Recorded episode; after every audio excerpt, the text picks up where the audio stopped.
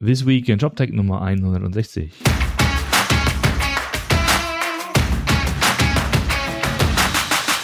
Aloha und guten Tag. Hallo Martin. Guten Morgen. Na, wie schaut's aus in Berlin? Alles gut, super heiß. Äh, ja. Ich bin heute, ich habe schon erzählt, bin heute das erste Mal mit so einem, äh, mit diesem E-Scooter, mit diesem Lime-Scooter äh, durch die Gegend gefahren. Ja. Ja, war ganz, war ganz witzig. Ne? Aber muss jetzt auch nicht. Aber also, Machst du jetzt nicht jeden Tag, oder? Nee, ist nicht ganz so komfortabel. nee, also es ist, äh, es ist mal ganz nett so, äh, aber für längere Strecken, ich bin jetzt vom Alex bis nach Moabit gefahren, das waren jetzt sechs Kilometer, das, äh, dafür ist es zu lang. Okay. Aber man muss es wenigstens mal probiert haben. Ja, finde ich gut. Immer das Neue ausprobieren. Was äh, haben wir denn in dieser Woche so gesehen? Also es gab an einerseits äh, von Asos eine relativ coole Funktion, die sie jetzt in ihre ähm, iOS-App mit eingebaut haben.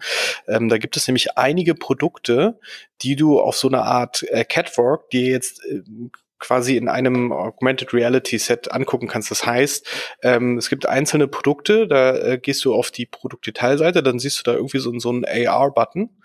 Ähm, und wenn du da draufklickst, dann musst du quasi irgendwie einen fixen Punkt auf dem Boden bei dir auswählen. Der muss so in zwei, drei Meter Entfernung sein.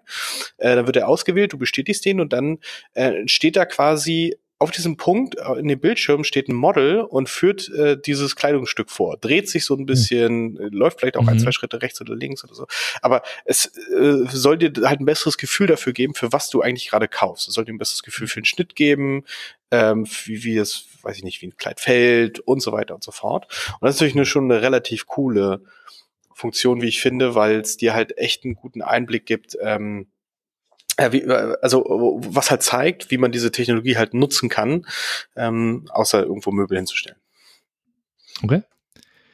Äh, das heißt, du kannst auch drum rumgehen dann und von hinten schauen und Ja, das Mhm, soll wohl auch gehen, weil du weil das natürlich alles äh, in ähm, im 24 Grad, äh, 300, äh, 24, 360 Grad äh, Winkel geht. Die Frage ist natürlich, ob's, ob du es ganz rumkommst, das weiß ich gar nicht, aber ähm, sie müssen natürlich das ein bisschen, ähm, sie können es nicht nur mit einer Kamera aufnehmen, das war ja schon klar. Sie haben das ja schon schon so ein bisschen rundherum aufgenommen. Aber ähm, ja, ge- ist auf jeden Fall äh, eine sehr spannende Applikation für dieses Thema und äh, weißt ja, zahlt weiter auf AR und so. zahlt. Also bei dir klingelt die Kasse sozusagen, ne? Also, Ich habe äh, ich hab aufgehört zu zählen irgendwann. Roman, was, Die was, was war bei dir? Ich habe deine schon wieder ganz vergessen, deine Punkte. ich glaube, meine ähm, sind nicht mehr der Rede wert. Aber ich- Die habe ich, glaube ich, schon Streichst du im Juli schon die Segel, ja? nein, nein, ich, äh, ich, ich hoffe noch auf einen großen Endspurt.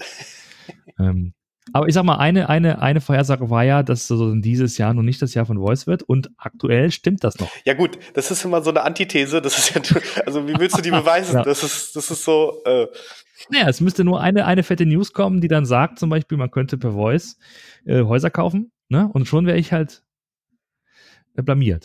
ja, Aber, genau. aber sonst. Okay, das ist mal, das ist mal Material für eine weitere Folge. Okay, ASOS. Und dann haben wir noch was von äh, aus Toronto gehört, von äh, Shopify. Genau, weil es gab nämlich die Shopify Unite, heißt sie, glaube ich. Ähm, Hm, genau. Das ist halt die große, ja, Entwickler-Kunden-Konferenz, die einmal im Jahr von Shopify durchgeführt wird. Das war dies Jahr halt dann in Toronto. Auch eine relativ gutes ähm, äh, deutsches Line-Up war mit dabei, habe ich gesehen. Da waren halt einige Partner mit dabei, zum Beispiel auch hier unser Joscha. Natürlich alles angeleitet Mhm. von, von Reiseleiter Hagen. Mhm, Hagen manchmal Genau, der hat es da, der genau. da alle durch, durchgeschleust so ein bisschen. Und ähm, Reiseleiter, schön. Die E-Commerce-Reiseleiter. mhm. Bespaßungsprogramm, ja. ja, genau. Und ähm, Shopify hat äh, auch einen sehr schönen Artikel, ähm, Blog, Blogpost rausgehauen, wo sie quasi nochmal alles zusammengefasst haben, was angekündigt wurde.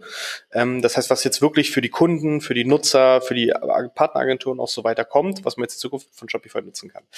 Da gab es jetzt, äh, können wir mal ganz kurz durchgehen, äh, es gab so ein paar Änderungen äh, in dem generellen, äh, sie nennen das dann Shopify Core ja, oder, oder Online Store Core. Das sind quasi die, die das, was eigentlich das Kerngeschäft ist, sind ja diese ähm, relativ schnell aufsetzbaren, template-basierten äh, Shops, äh, die, äh, wo halt das Shopify dahinter läuft, wo du eigentlich alles aus einem Guss bekommst. Da hast du jetzt ein paar mehr Möglichkeiten, gerade was so Sektionen auf den Seiten angeht, äh, etc.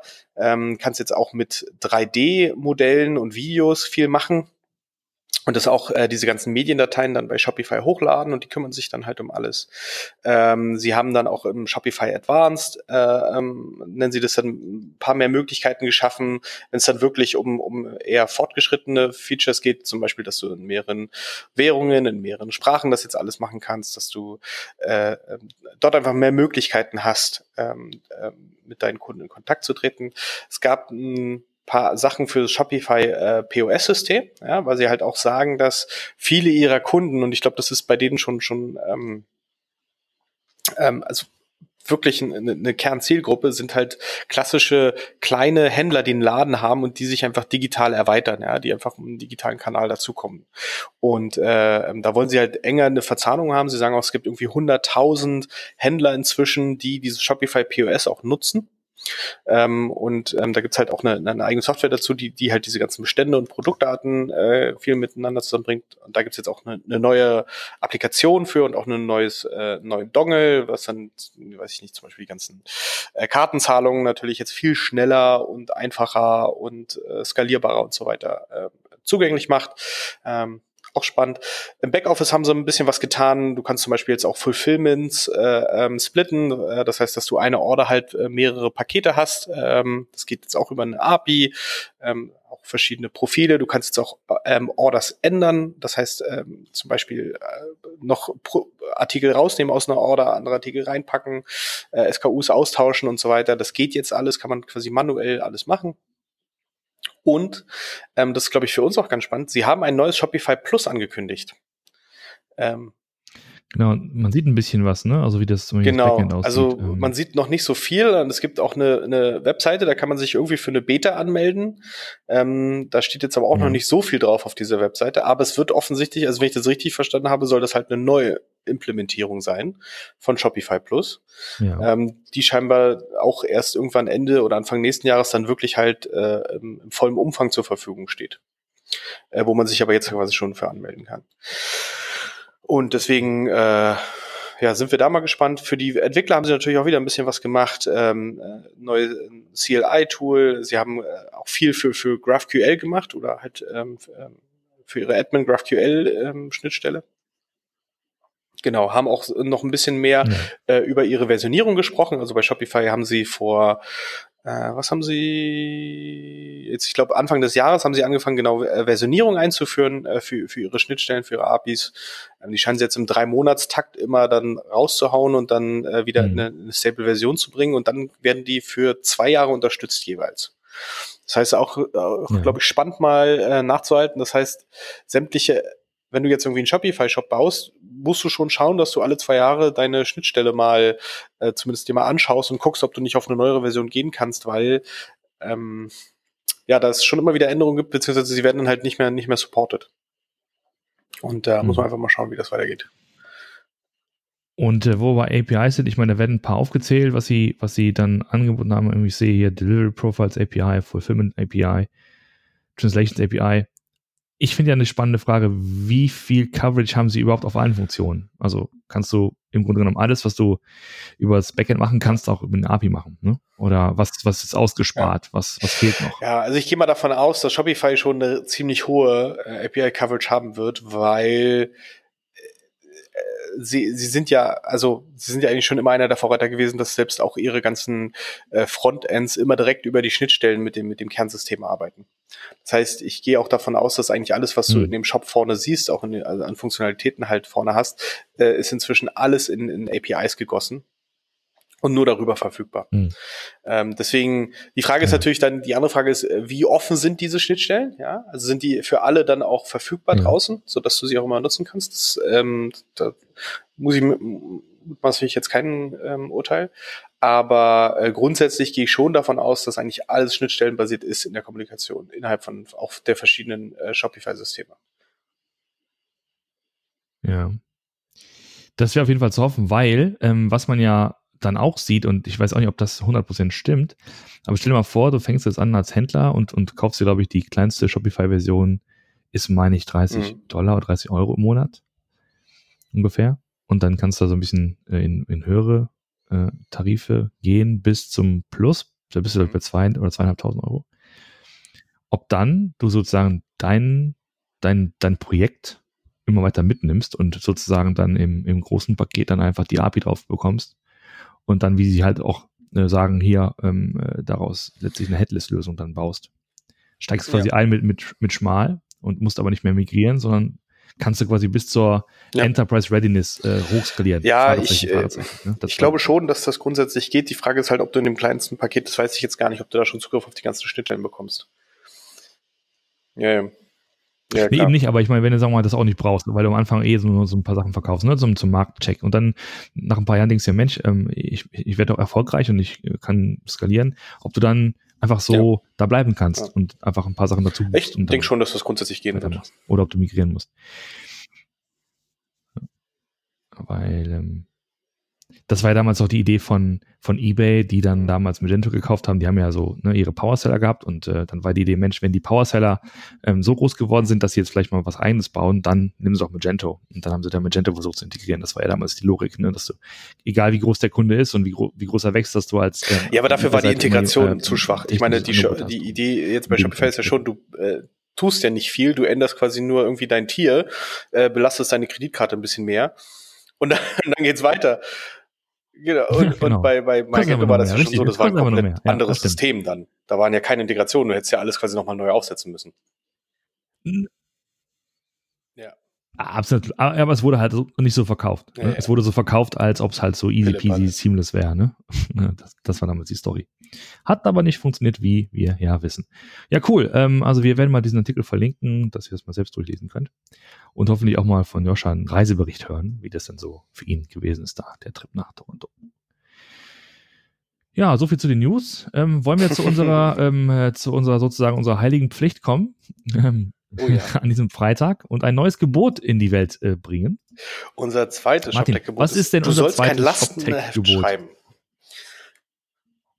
Ach, ja. Martin, warum sollte man denn kein Lastenheft schreiben? Das ist doch genau das, was man braucht.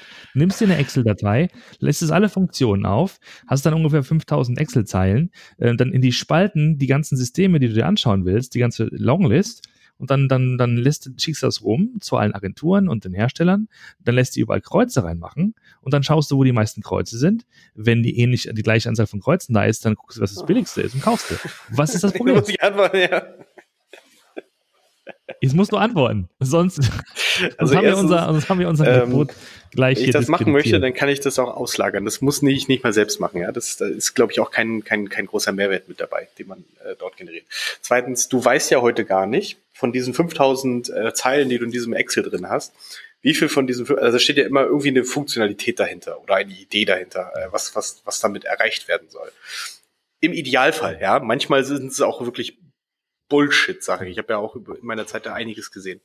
Aber im Idealfall ist da irgendwie eine Funktionalität und irgendwie ein Mehrwert dahinter, äh, ähm, den, den du dir durch diese Software erhoffst. Du weißt aber gar nicht, wie viele dieser 5000 Punkte äh, du wirklich nutzen kannst und nutzen wirst. Ja, das heißt, es ist halt oftmals so auf äh, Features auf Vorrat gekauft, sage ich mal. Und ja, ja, ja. Ja, ist doch toll. Ich meine, guck, dann, dann kaufe ich das einfach alles, dann habe ich das schon. Und wenn irgendwie in ein, zwei Jahren sowas kommt, was ich, ne, so ein, ich mal Voice machen oder ja, ich will aber es ist ja immer äh, wie, ganz abgefahrene Preisstruktur, habe ich schon. Bei im Spider-Man immer so schön sagte, mit großer Macht oder kommt auch große Verantwortung. Ja, das ist mein, mein Lieblingszitat immer. Ist auch dein Kollege, das lädt sich damit natürlich auch viele Sachen auf, die du genau, ja. wahrscheinlich wirklich gar nicht brauchst, die du dann aber erstens mit bezahlst und zweitens, die dir vielleicht sogar auch dein Core-System langsamer machen, weil die natürlich äh, mal mit berechnet werden, die müssen mit kompiliert werden, äh, die müssen auch mit gewartet werden, weil wenn nicht nämlich das nicht funktioniert, dann funktionieren nämlich äh, andere Sachen gar nicht mehr. Das heißt, du bist ja, du bist ja dann irgendwie irgendwie in, in einem System gefangen, wovon du vielleicht aber nur zehn Prozent nutzt. Du musst aber 100% bezahlen, beziehungsweise 100% betreiben. Und dann ist ja die Frage, wieso eigentlich? Ähm, von daher ist ja da der Idee erst äh, zu sagen, okay, was ist denn wirklich der Kern, was ich jetzt erreichen möchte? Was ist denn das, was, was mich jetzt gerade oder mein Geschäftsmodell jetzt gerade besonders auszeichnet, ähm, wo ich vielleicht mit einem ganz kleinen Schritt erstmal nur anfange, der mir dann aber immer noch viele Möglichkeiten offen lässt, mich dann zu entwickeln, weil es geht nicht, es geht nicht darum, heute schon zu wissen, äh, wie mein Job in zehn Jahren aussieht. Das kann keiner tun.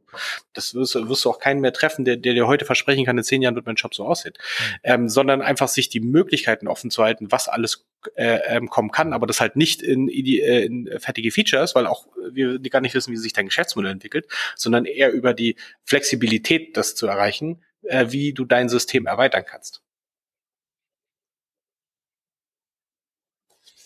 Mhm. Aber jetzt mal konkret, jetzt, ähm, sagen wir mal, es ist ja meistens äh, so, dass diese RFPs, also die Requests for Proposals, werden ja rumgeschickt bei so Replatforming-Projekten. Man hat schon was, mhm. ist aus mehreren Gründen damit nicht äh, einverstanden und möchte was Neues. Und ähm, man versucht natürlich dann die ganze Erfahrung aus dem, aus dem ersten, aus dem initialen Projekt einfließen zu lassen, nach dem Motto, damals haben wir nicht dran gedacht, das so und so, und jetzt machen wir das so. Also, ne, was ist denn sozusagen die Alternative? Also, also wenn, das ist ja schon der erste Punkt, also, man, äh, wenn man halt gerade aus was, einem, äh, einem Replatforming drin ist, ähm, kommt man ja immer mit dieser oder sagen wir mal oftmals mit dieser Idee, okay, ich brauche jetzt mindestens das, was ich schon mal habe. Also das, was ich schon mal habe, das muss es mindestens können. Ja?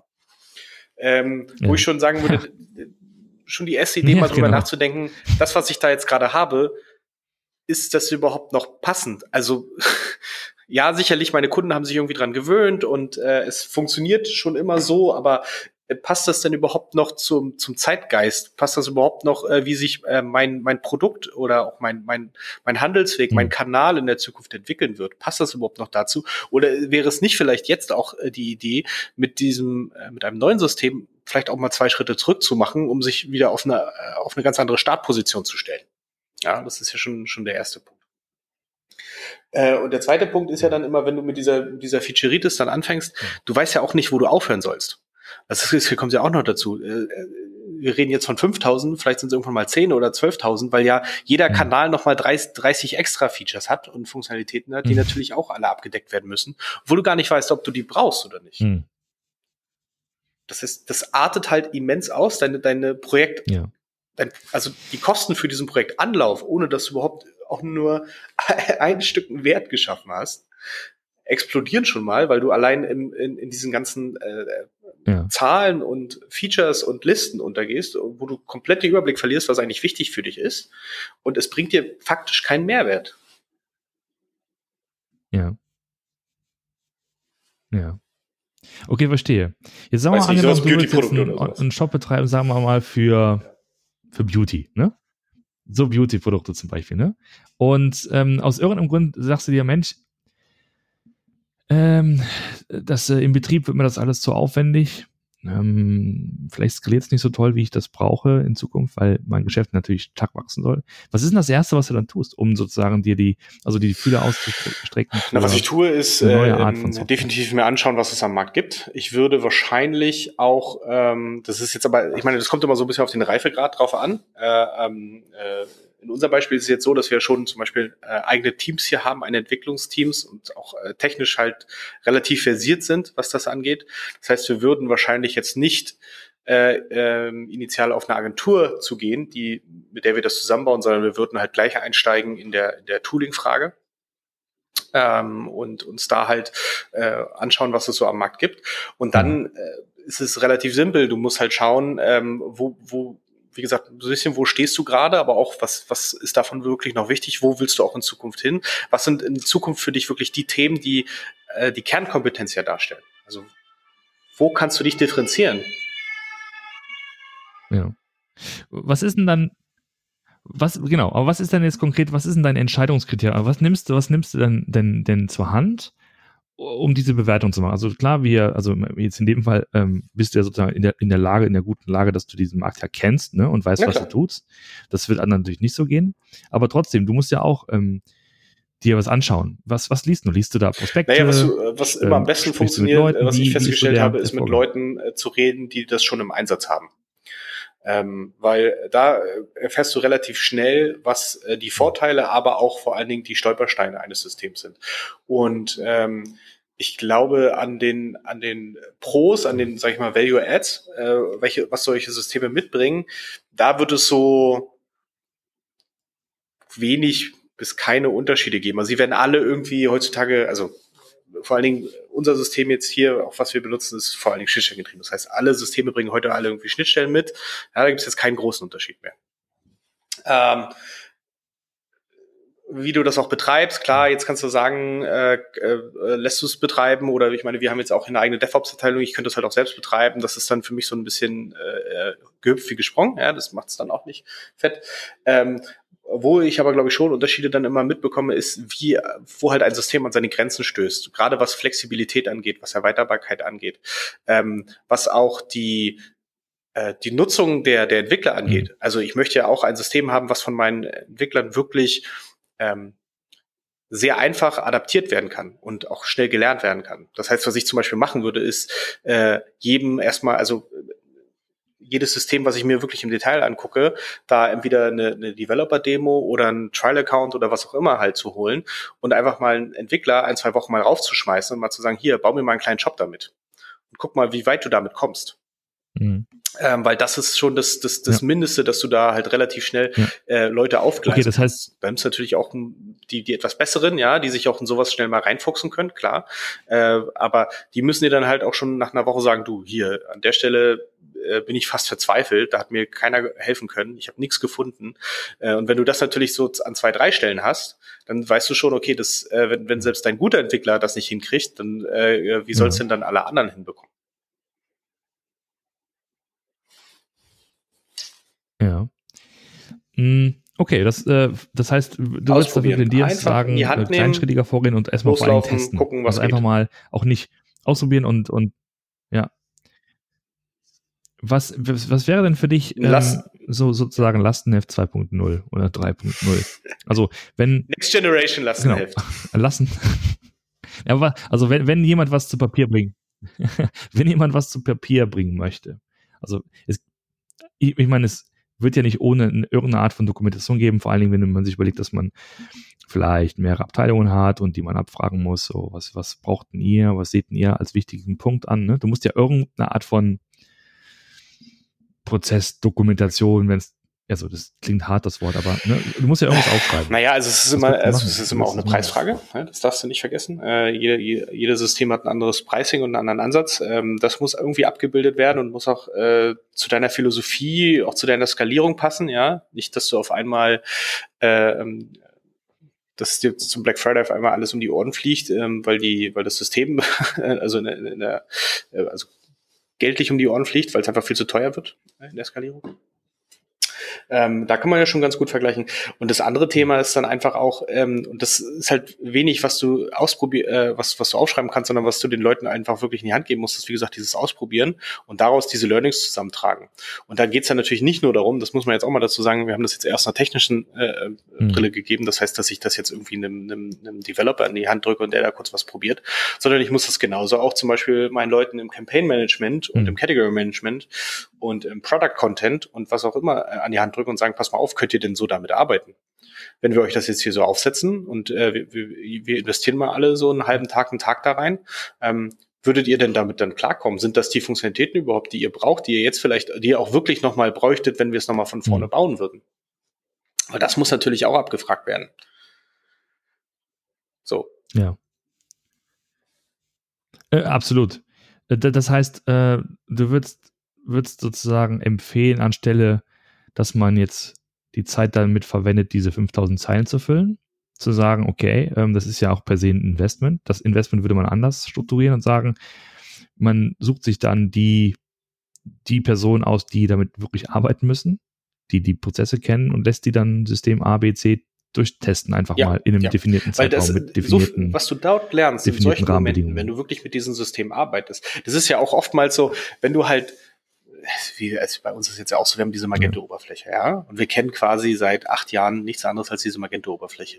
Wenn du Leute hast, die seit drei, vier, fünf Jahren nur mit dieser Magento-Oberfläche äh, äh, gearbeitet haben und auch eigentlich kaum was anderes gesehen haben, wie soll man denn auch seinen, seinen eigenen Horizont dann erweitern und auch mal sagen, hey, da gibt's ja vielleicht noch viel bessere Lösungen. Klar, man könnte sagen, so, es wäre schön, wenn es das und das noch gäbe, ja, ja, auf Basis der Erfahrung, die man hat.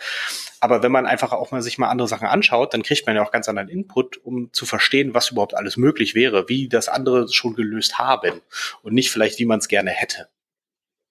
Und ähm, deswegen ist es, ja. äh, ist es, glaube ich, unabdingbar, ja, äh, anstatt dieses, okay. äh, dieses riesengroßen Katalogs, die Leute einfach da fortzusetzen, damit spielen zu lassen, ihre, ihre normalen äh, drei, vier, fünf Szenarien, die sie immer haben, da einfach mal ja. durchzugehen und auf Basis dessen eine, eine äh, deutlich informiertere Entscheidung zu treffen. Ja. Ja.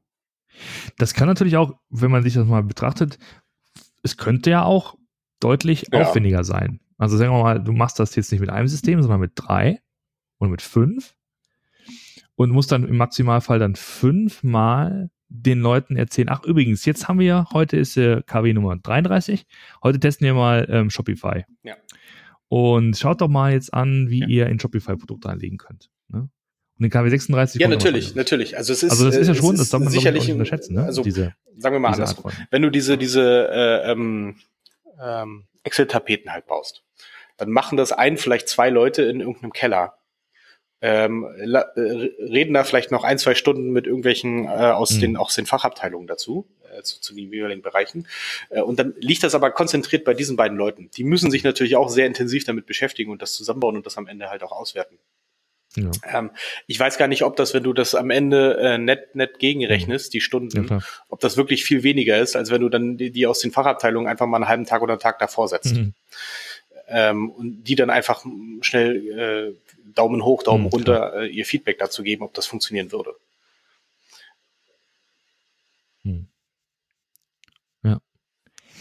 Also wir halten fest, du kannst es entweder in der, also, also mal grob formuliert in der in der, in der alten Vorgehensweise kannst du versuchen, mit, mit viel äh, Zeit, viel, viel Einzelgesprächen und einer, einer sozusagen strukturierten Angehensweise deine ganzen Funktionen aufzuschreiben, Listen zu bauen oder Flowcharts zu bauen.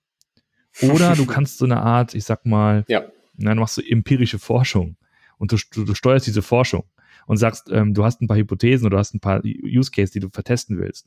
Ja, dann, ja, vor allen Dingen sind das die Experten. Das an, die, an, die, Probanden. Das darfst du nicht, die Probanden, also das sind die wirklich die Leute, die das tagtäglich machen, die wissen, worauf es drauf ankommt. Ja, genau, genau, genau. Äh, das, was, auch deren Wissen, was die ja im ja. Kopf haben, allein schon genau. irgendwie in, äh, in äh, 3, 4, 5, 6, 7 oder 10 oder 20 Excel-Reihen äh, zu packen, ist, glaube ich, auch Blödsinn. Und geht schon viel verloren, ja. Aber anstatt, wenn du sie einfach davor setzt und sie damit halt rumspielen, dann halt, halt genau sehen, was, was dort passiert und dann auch direkt noch Fragen stellen können, äh, warum denn Sachen so und so jetzt laufen und nicht anders, wie sie es vielleicht gewohnt sind. Ähm, dieser, dieser Effekt, äh, auch dieser Aha-Effekt, der dann da einsetzt, ja. Unbezahlbar, wie man bei Mastercard so schön sagt. Ja.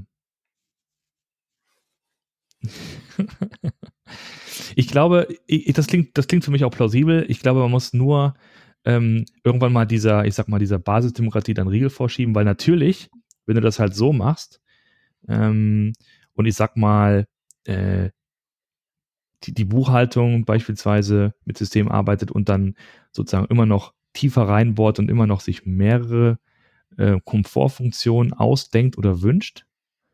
Nach dem Motto, ja. ähm, mir ist es jetzt umständlich fünfmal zu klicken, ich möchte es in einem Mal erledigt haben. So als Beispiel.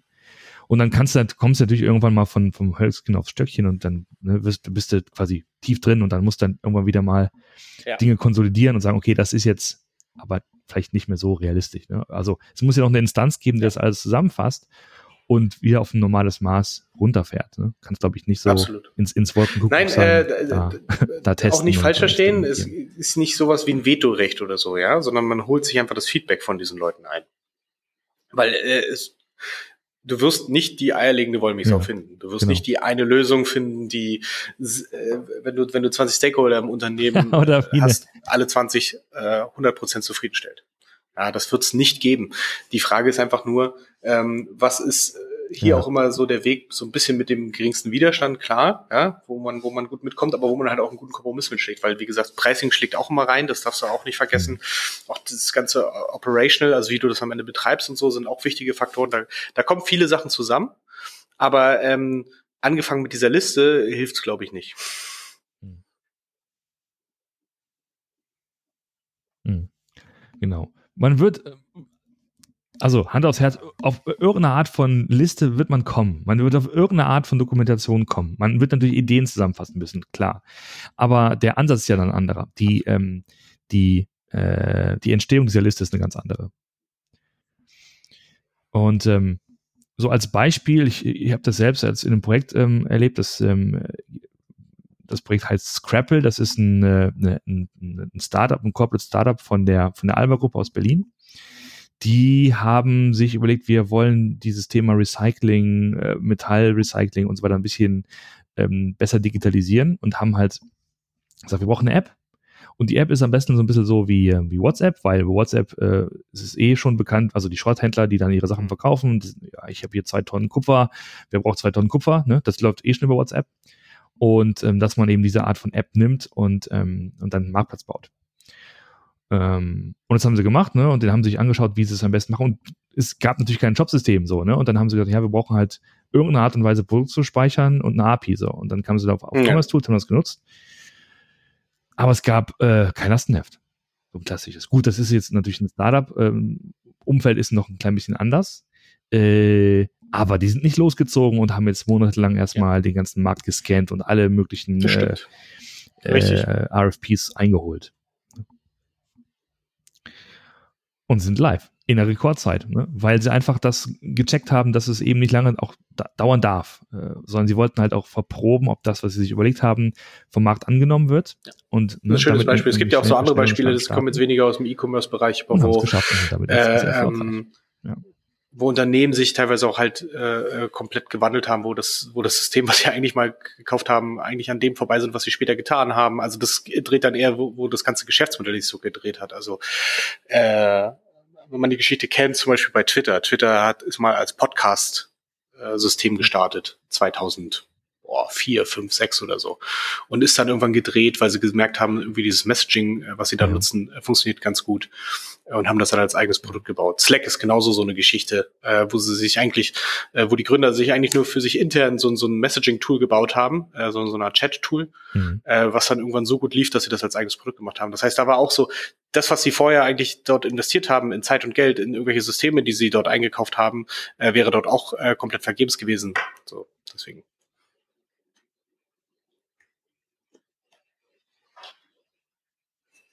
Mhm, absolut. Gut, soweit unser zweites Gebot. Wie immer gilt, ne? ihr müsst natürlich nicht damit einverstanden sein. Unser also, Beileid. Wenn ihr gerade mitten im Lastenheft seid ähm, und sagt, das ist natürlich eine sinnvolle Arbeit, natürlich, äh, bitte, aber dann unser Beileid natürlich das auch. Und natürlich schreibt es in die Kommentare, wir diskutieren das gerne. Ähm, das sind ja so nur so unsere Gedankenimpulse, die wir, die wir euch mal vermitteln wollen. Ja, ich glaube, das, das war's dann auch schon. Ich wünsche euch ein schönes Wochenende. Und dann hören wir uns in der nächsten Woche. Bis dann. Tschüss.